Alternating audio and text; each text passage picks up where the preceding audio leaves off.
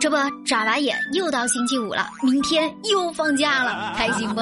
这里是无猪屋，我是小美，来关注今天的直播热榜第一名。一台手机到上海一日游火了，你没有听错，不是人，是一台手机在上海旅游。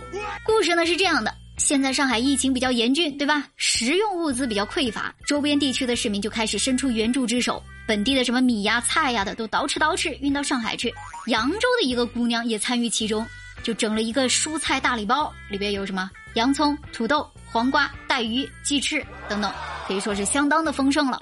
但是呢，就在她吭叽吭叽打包的过程中，一不小心把自己的手机给装了进去，当时也没发现呀。结果，这只手机就跟着防疫人员运送物资的大队伍，从扬州到了上海，随即分发给了当地封闭小区的居民们。等到发现之后，这小姑娘早就不知道这一袋手机蔬菜大礼包到底花落谁家了。哎呦我的妈！小姑娘的家里人啊，就是又气又笑呀。无奈之下，全网寻墓，希望能找到那只独自旅行的手机。一时间，这只手机就被刷屏了。上海人民想着呀。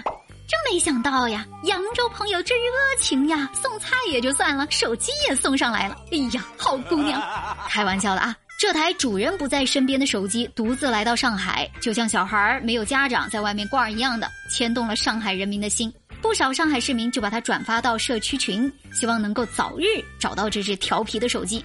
好在没多久，上海闵行一位志愿者向居委会反映说，车上啊一直有声音在响，去找了半天。发现其中一个蔬菜包有音乐放出来，打开一看，嘿，这不就是那只从扬州来的手机吗？至此呢，这失踪的孩子被找着了。目前这部手机已经连夜被送回了扬州。细心的工作人员还特地出具了一个证明，证明啊，这台手机是自己来上海的，主人没来，以免机主的健康码变黄。就这样，这台来自扬州的手机终于是完璧归赵了。你别笑。你说以往我们丢个手机，估计都见怪不怪了，谁还能想到能找回来呀？对吧？更没想到一部手机竟然牵动了整个上海的心。在这特殊的时期，上海全城戒严，来自四面八方的支援都在关心这一座暂停的城市，有辛酸也有苦累。但也有上海人民满满的感恩跟铭记。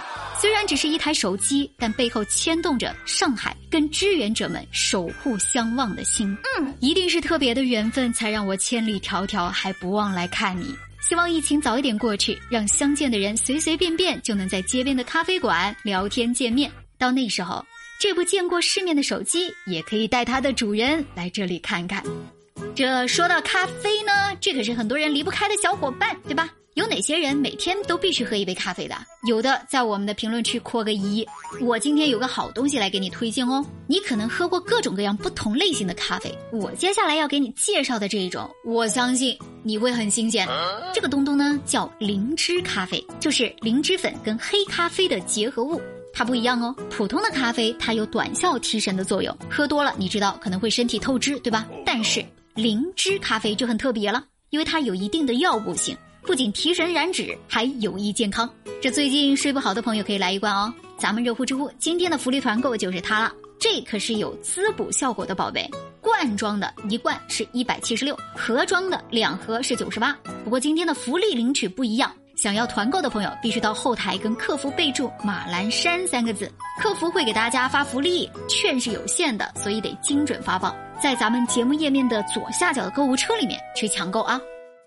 知乎热榜第二名，云南女子自称是观音八代弟子，带着九十九个徒弟下凡。哼，是的，这个标题你没听错呀。二零二一年五月初的时候，顺义警方接到一名女子的报案，说她的丈夫刘某好像遇到了诈骗。据说是前一年九月，这刘某呢因为事故脑出血留下后遗症，做完一场大手术之后，就开始注重起了养生。他在某个短视频平台上面看到一位大师是直播讲座的啊，这位大师姓熊，大概是一个四五十岁的大婶，讲的都是一些刮痧、推拿、中医理疗等等的养生法子。这刘某就很感兴趣啊，然后关注了。还主动在后台给这大师发信息求教养生方法，然后这个熊大师吧就把刘某拉到了一个有六十多名成员的养生群，在这个群里面，大师说自己是观音第八代弟子，御医第七代传人，中国面诊第一人，这不仅会治病救人，还有高深的法力。这个群里的成员呢，大多跟刘某一样都是大病初愈。这大师就不定期的组织线下见面，美其名曰是普度众生。但这个刘某吧，也不是那种随便被忽悠的人。他呢，拥有研究生学历，是一个现实主义者。一开始呢，是抱着怀疑的态度去观察这所谓的大师到底有没有本事呀？但观察了一会儿，发现对方还挺懂的，讲的那是头头是道啊。甚至经过他一推拿，身体感觉倍轻松了。于是呢，他慢慢的对大师的法力就深信不疑了。一心就想拜师学艺，于是他就很荣幸的交了三十一万的拜师费之后，成功入门了。而且这刘某还跟一般弟子不一样，人家毕竟有研究生学历嘛，这熊大师就把开养生公司的重任委托给了他。这个养生公司都是干嘛的呢？熊大师在这儿教大家飞檐走壁、穿墙过屋的祝由术。以及用通灵术给大家指点投资方向，哼！从此刘某就成了熊大师的左膀右臂，直到这位大师告诉他，为了拓展公司版图，得要筹集五百万。刘某的妻子就觉得不对劲啊，因为她的丈夫为养生已经花了七八十万了，怎么还要筹集五百万呢？觉得有点蹊跷，选择了报警。我信你个鬼！而这个时候。好徒弟刘某早就深陷泥潭不自知，觉得妻子啊就是他成仙路上的绊脚石，不但不配合警方调查，还主动给他师傅找律师，把对方给保了出来。而就警方的调查，这位大师吧，非但自己没有行医资格，祖孙都是农民。这位大婶吧，早年在按摩店学了推拿之后，就以养生为由，开启了他的发家之路。